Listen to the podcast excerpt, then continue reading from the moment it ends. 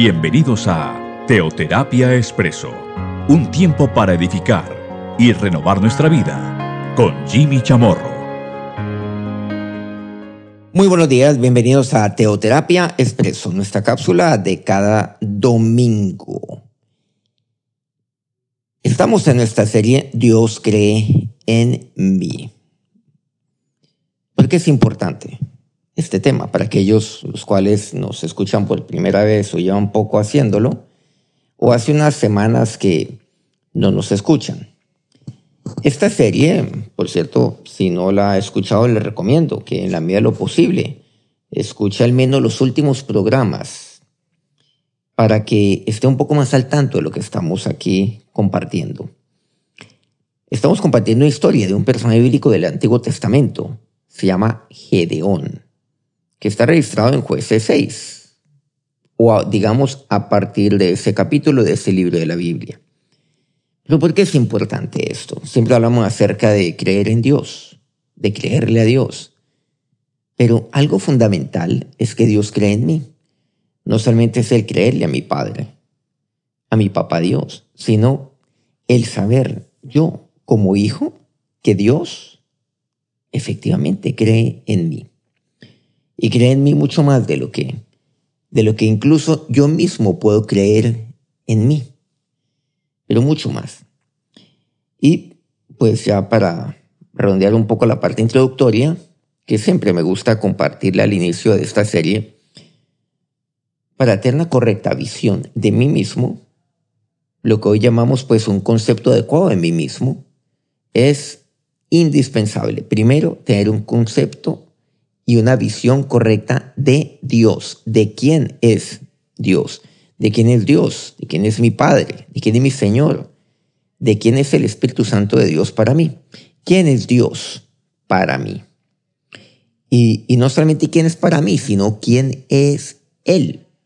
Así yo lo crea o no, pero por supuesto he de creerlo. ¿Quién es Dios? Y también con base en ello es que yo yo veo cómo es que Dios me mira y qué es lo que Dios ve en mí. Bueno, esta es la historia de Gedeón, precisamente. Dios ve en Gedeón algo que él mismo no veía en sí mismo, en sí. Vemos entonces que dentro de este contexto, pues, encontramos que, eh, que los madianitas, pues, azotarían a, a los hijos de Israel durante siete años, hasta tal punto que les quemaban pues eh, sus cosechas, bueno, todo lo que ellos producían. Estaban viviendo en cavernas, estaban ahí atemorizados frente a los poderosos madianitas. Pero algo fundamental es que los hijos de Israel, sí, se habían apartado efectivamente de Dios, hasta que Dios encuentra, por decirlo de alguna manera, Dios busca a un hombre llamado Gedeón. Y va y ahí tiene una conversación. Conversar con Dios, ¿qué es? Pues es orar. Eso es, a veces nos olvida eso. Lo fundamental de la oración, que es orar. Yo aprendí muy pequeño, eh, por parte de mi padre, que orar es hablar con Dios. No es hablarle a Dios, es hablar con Dios. Yo le hablo, él me habla. Bueno, Dios le dice así a Gedeón, varón esforzo y valiente. Y Gedeón dice, pero, pero ¿cómo así?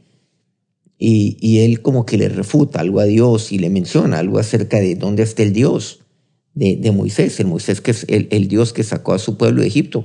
Luego Dios le vuelve a hablar, luego Gedeón le vuelve a refutar, luego Dios le vuelve a hablar y así encontramos.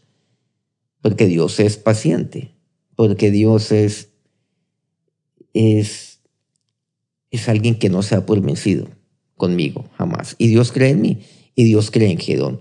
Y precisamente el hijo de Gedón, no, es que, eh, es que tú vas a, liberar a tu pueblo, vas a salvar a tu pueblo. Pareció a lo que Dios le dijera en un pasado a Moisés. Con esto entremos entonces en, en un pasaje que es el de jueces, capítulo 3, recordemos, 6, eh, disculpen. Recordemos un poco lo que hemos visto hasta el momento. Hemos recorrido hasta el versículo 16. Recordemos los últimos dos versículos. Entonces le respondió, ah, Señor mío, le dice Gedeón a Dios, ¿con qué salvaré yo Israel? He aquí mi familia es pobre en Manasés, y yo el menor de la casa de mi padre. Ya con esto, pues podemos entrar en, en lo que pues Dios le responde en el versículo 16. El anterior era el versículo 15. Ahora el 16 dice, ciertamente yo estaré contigo y derrotarás a los madianitas como a un solo hombre. O Dios le da seguridad. Y vemos que ahí que es necesario que me reitere lo mismo, que Dios me reitere una y otra vez, me reitere esto, que estará conmigo. De ahí vamos a saltar al eh, versículo 23 de este mismo jueces 6. Pero Jehová le dijo, paz a ti, no tengas temor, no morirás. Bueno, ahí resumiendo un poco lo que, lo que ha venido pasando y lo que pasó entre los versículos 17 y 22, que son los que estamos saltando. Pero aquí vamos a simplemente hacer un resumen, algo muy sucinto. Pues eh, vemos que efectivamente Gedeón se da cuenta que es el ángel del Señor, que es el Señor el que está ahí. Entonces él temió por su vida. Pero aquí quise resaltar es lo que le responde Dios. Y efectivamente, el versículo 23 dice, pero Jehová le dijo, pero el Señor le dijo. Era no un ángel, era el ángel del Señor. Era el Señor mismo. Era Dios que le dice. Tres cosas le dice. Paz a ti. No tengas temor. No morirás. Tres puntos fundamentales. Paz a ti. Recordemos las palabras de Isaías en el capítulo 26 de ese libro, en el versículo tercero. Tú guardarás en completa paz aquel cuyo pensamiento en ti persevera, porque en ti ha confiado, en lo que le dice. Miren lo poderoso de las palabras del profeta Isaías, pues, retomando esas palabras del Señor hacia Gedeón, paz a ti. Recordemos que el Señor es, es la paz. Recordemos que Él nos dio su paz. Mi paz os dijo, mi paz os doy. Yo no leí como el mundo la da. Y luego dice, nos dice el Señor, no se turbe vuestro corazón y tenga miedo. Y eso es lo que le dice pasa a ti, no tengas temor. Lo que le dice Dios a Gedeón. Pero volviendo a Isaías 26.3, tú guardarás en completa paz. Tú eres el que guarda, el, el que va a guardar. ¿A quién? Ahora lo veremos. Pero quise resaltar, tú guardarás, no dice en paz, sino en completa paz. Completa. Es que la paz que Dios ofrece es una paz completa, pero además una paz que perdura. Porque la paz de Dios es, es la verdadera paz. Una paz que tiene, que tiene un fundamento. Y el fundamento es Cristo, el fundamento de la sangre del Señor. Porque por medio de ella es que yo obtengo paz para mí. Pero también encontramos algo, y es que la paz es fruto del Espíritu Santo. Entonces, recordemos, cuando mencionamos en esta parte introductoria, cuando yo tengo un concepto, cuando yo tengo una visión correcta de Dios, de Dios mi Padre, a eso nos hemos referido bastante, de, de Dios mi Señor, mi Señor Jesucristo, pero igualmente de Dios Espíritu Santo, entonces yo puedo tener un concepto adecuado de mí, de mí mismo, una visión correcta. Y hablando del Espíritu Santo, si yo tengo la visión correcta del Espíritu Santo de Dios, de que el Señor me lo ha enviado a mí, ¿para qué? Para que yo experimente completa paz. Mas el fruto del Espíritu es amor, gozo, paz. Pero recordemos algo. Y es que cuando hablamos de fruto, entonces, sí, el fruto es para mí. Yo como del fruto. pero el fruto también trae, una semilla.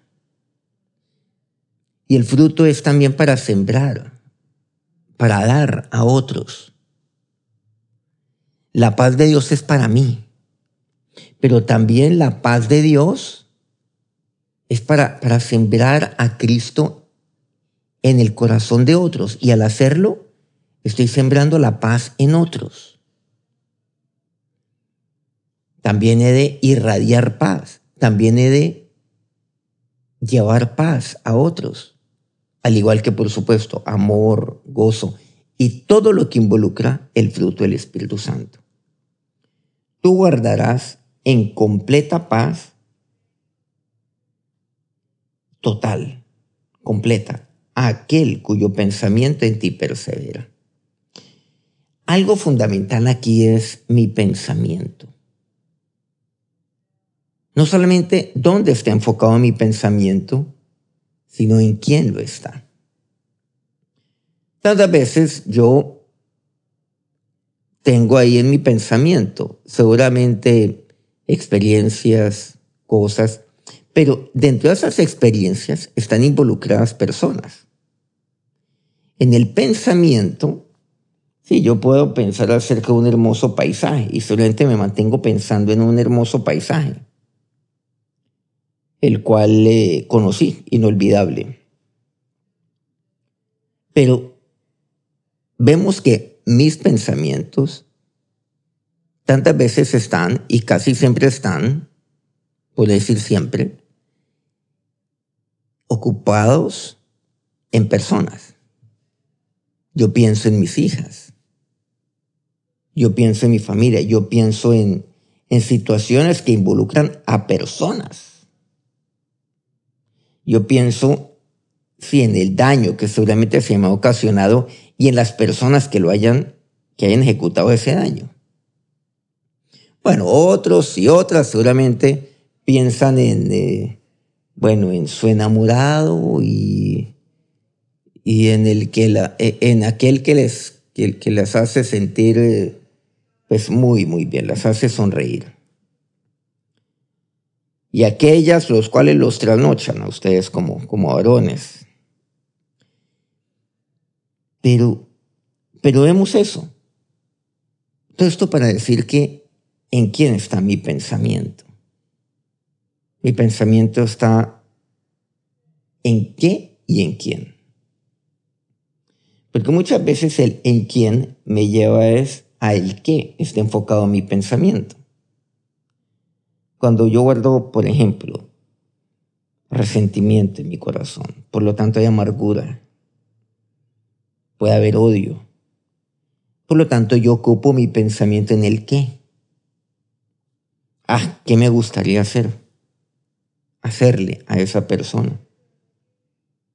Y mi pensamiento está ocupado es en el deseo, desear hacer mal. Bueno, y efectivamente en muchos casos también es en el planificar qué mal voy a hacer para efectivamente ejecutarlo. Pero ¿saben qué? Yo no sé usted en quién está pensando o en qué está pensando. Tantas veces usted puede, estar eh, ocupando sus pensamientos en preocupaciones. Pero, pero cuando sus pensamientos están en Él, en el Señor, en el Señor de Gedeón. Cuando sus pensamientos están perseverando en Él, sus pensamientos son de Cristo. Y, sus pensamientos son de la palabra de Dios. Pues tenga la certeza, tenga la absoluta certeza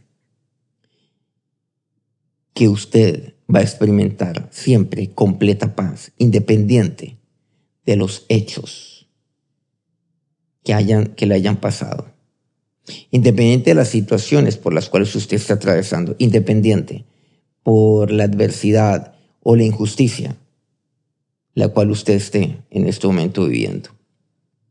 Tú guardarás en completa paz a aquel cuyo pensamiento en ti persevere. Yo entiendo que hoy en día se habla mucho acerca de, bueno, piense en, en lo bueno, piense en los momentos bonitos, piense en los momentos agradables. Tantas veces, por ejemplo, se piensa en alguna persona, alguien que le haya hecho daño. Pongo un ejemplo, desde el punto de vista emocional o sentimental. Entonces dicen, no, piensa en los momentos bonitos que compartió con él, que compartió con ella. Pero solo hecho de pensar en los momentos bonitos de esa que compartió con esa persona lo hace, lo hace pensar en esa persona. Pero ¿saben qué algo, algo interesante? Es que cuando su pensamiento está en Cristo, usted no tiene que pensar en lo bonito que usted ha tenido con Cristo. Porque es que Él a usted nunca le ha hecho daño. Nunca. Jamás. Solamente ha hecho bien. Solamente ha sido excesiva y eternamente misericordioso. Solamente le ha perdonado y le ha perdonado tantas, tantas cosas. Entonces usted no tiene que pensar, hacer el esfuerzo de pensar lo bonito. Es que sobra decir, usando ese término, piense las cosas bonitas que Jesús le, le ha dado a usted. No, porque todo lo bueno viene del Señor. es que Él a usted no le ha hecho daño. Él a usted no, no le ha hecho mal. Él no le ha maldecido. No le ha hecho tropezar.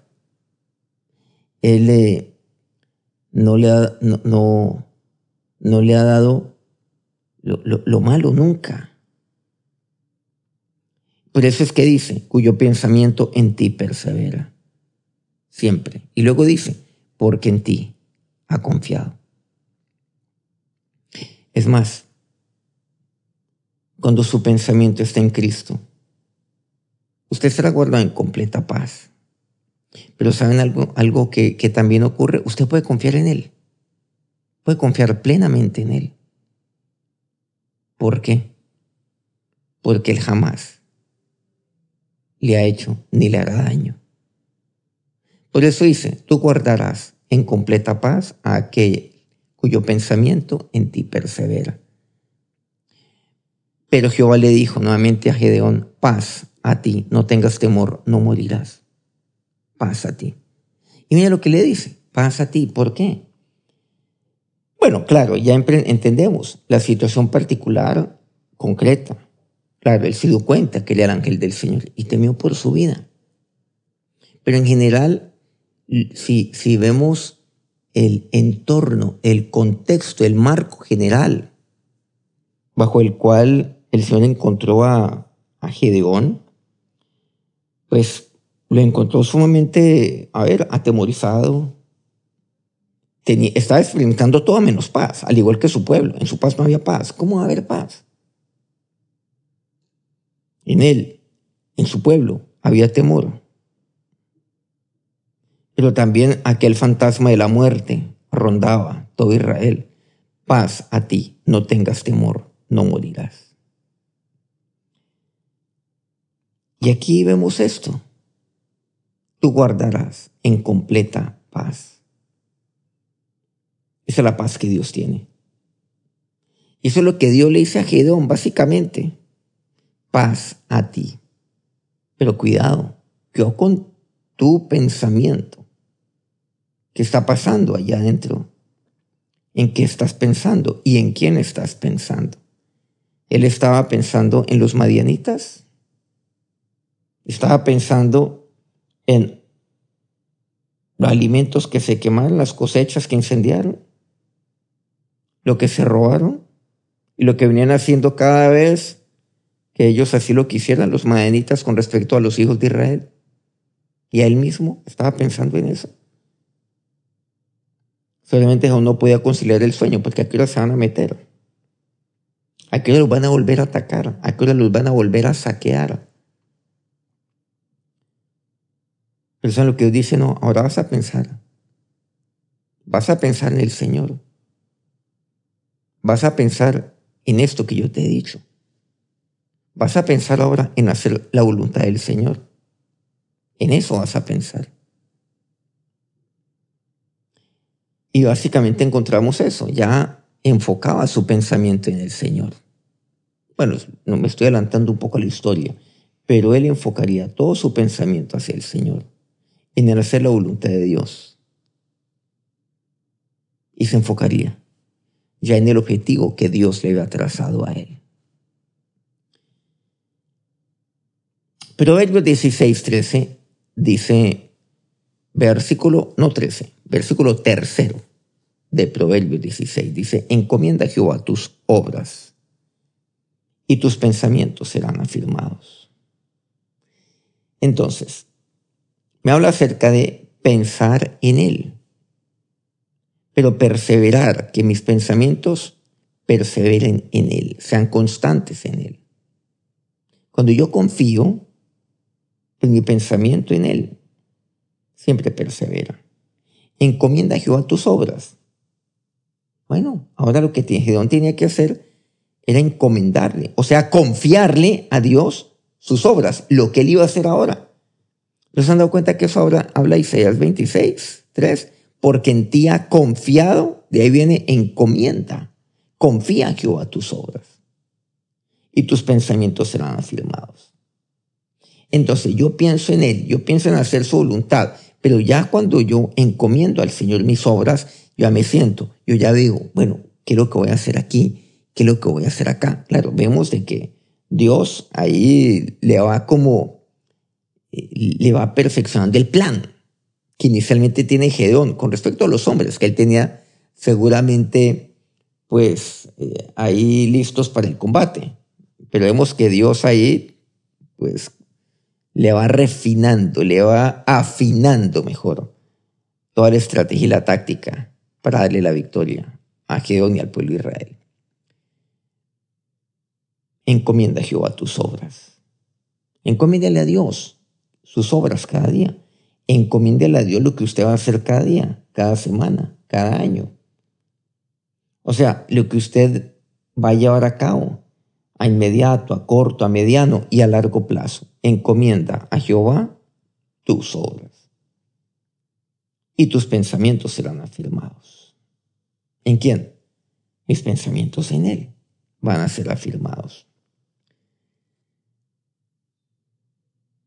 El Salmo 24, 19 dice, en la multitud de mis pensamientos dentro de mí, tus consolaciones alegraban mi alma. Vean qué interesante. En la multitud de, tus de mis pensamientos dentro de mí, tus consolaciones alegraban mi alma. O sea, que no es un pensamiento, es una multitud de pensamientos en Él. Y yo necesito consuelo, sí. Seguramente usted ha experimentado pérdida en su vida, pero ¿sabe lo que hay que hacer en esos, en esos instantes? Mi pensamiento tiene que perseverar en Él. Y la multitud de pensamientos tiene que perseverar, tienen que perseverar en él. ¿Por qué? Porque cuando uno pasa por algún tipo de pérdida, muchas cosas se le ven a la cabeza. En algunos casos pareciera que fuera, pues no, claro, el fin del mundo. Y entiendo, es una tragedia. ¿Cómo hacerlo? Cuando se va el esposo, el padre. ¿Cómo hacerlo cuando se va un hijo? cuando parte esta tierra un hijo. De muchas cosas se le pasan a uno por la cabeza, terribles. Hasta cosas contra Dios. Pero ¿saben? Mis pensamientos tienen que, tienen que perseverar en Él. Y así es como sus consolaciones van alegrando mi alma en medio de un momento de tristeza, de dolor. ¿Usted está pasando por un momento de tristeza? ¿Está contristado? Piense en Él y Dios lo consolará. Múltiples veces, multitud de consolaciones, dice, tus consolaciones alegraban mi alma. Proverbios 12:5 dice, los pensamientos de los justos son rectitud, mas los consejos de los impíos engaño. ¿Usted en qué está pensando? ¿Está pensando en engañar? Porque muchos lo que buscan es el consejo, bueno, ¿yo qué voy a hacer? ¿Yo qué voy a hacer? Y nunca faltan aquellos consejeros que lo llevan es más bien a hacer el mal. Y eso es engaño. Pero cuando usted le, cuando usted le entrega sus pensamientos al Señor, cuando sus pensamientos en el Señor perseveran, cuando usted confía en Él, créame que los pensamientos que pasan por su cabeza son rectitud. Y el Salmo 10.4 dice, el malo por la altivez de su rostro no busca a Dios. No hay Dios en ninguno de sus pensamientos. Aquel que es malo, aquel que está apartado de Dios, ni le interesa buscar a Dios, no quiere. No quiere porque no quiere, no quiere salir de donde está, por alguna razón. Por, ese, por eso dice, por la altivez de su rostro no busca a Dios. Y aquel que no busca a Dios, pues no tiene a Dios en ninguno de sus pensamientos. La altivez, la altivez de mi rostro me lleva nunca a buscar a Dios, a creerme suficiente. La altivez es aquello lo cual me lleva a creer que yo puedo derrotar a los madianitas. Bueno, este no era el caso de Gedeón, lo aclaro. Porque Gedeón pensaba que, que no, que, que los madianitas eran, pues, no, invencibles. Y que si eventualmente alguien los iba a salvar utilizando el término que se empleó, tú salvarás a tu pueblo, pues sea cualquiera, menos él. Pero aquí vemos la altivez con un papel muy, muy peligroso en la vida de un hijo de Dios. Por la altivez de su rostro no busca a Dios. ¿Qué hay que hacer? Buscar a Dios. Buscarle. Pensar en Él. Y que sus pensamientos perseveren en mí. Nuevamente, lo que Dios le dice a Gedeón, paz a ti. No tengas temor, no morirás. Claro, hoy hemos visto solamente la primera parte de estas tres. Paz a ti. Aquella persona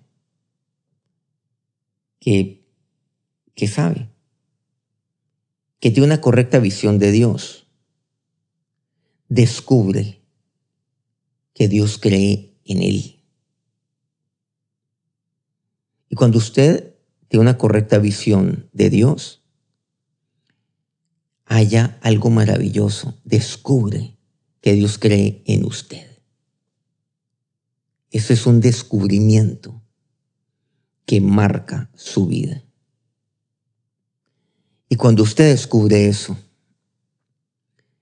usted tiene un correcto, una correcta visión de usted mismo, un correcto, un correcto concepto de usted mismo. Y siempre va a saber. Siempre va a experimentar la paz de Dios. Cuando usted tiene esa correcta visión de usted mismo como consecuencia de la correcta visión de Dios, pues su pensamiento en Él siempre va a perseverar. Eso fue lo que descubrió Gedeón. Ya su pensamiento cambió. Y ahora pensaría en Dios, en su palabra. Ahora él pensaría en los planes de Dios para él.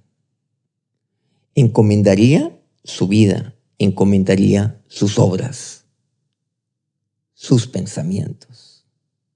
Y su vida va a cambiar. Vamos a orar. Ahora, Señor Dios, te damos gracias en este momento, en este, en este día. Dígale a Dios porque tú crees en mí. Señor, y la manifestación de descubrir que tú crees en mí es que mi pensamiento en ti siempre persevera, independiente de los tiempos, independiente de lo que, de lo que pase, independiente de los hechos alrededor mío. Mi pensamiento en ti ha de perseverar, porque yo en ti he confiado. Cuando usted tiene una correcta visión de quién es Dios, no solamente quién es Dios, claro, el creador del universo, el Dios eterno, el Dios omnipotente, sino quién es Dios para usted. Es que Él es su Padre, que lo ama, que lo ama tiernamente, pero que, lo ama, que lo ama también. Con aquel amor en disciplinas y con aquel amor de disciplina. Porque es papá. Cuando usted descubre quién es Jesús, lo que Él hizo y que Él es su Señor. Cuando usted descubre que el Espíritu Santo es el tesoro que Dios le ha dado a usted, es su ayudador. Es aquel que lo que, que es aquel por medio de quien el Señor le provee todo. Entonces usted confía en Él. Confía plenamente en Dios. Confía plenamente en su Padre. Y cuando usted confía, siempre va a pensar en Él. Siempre.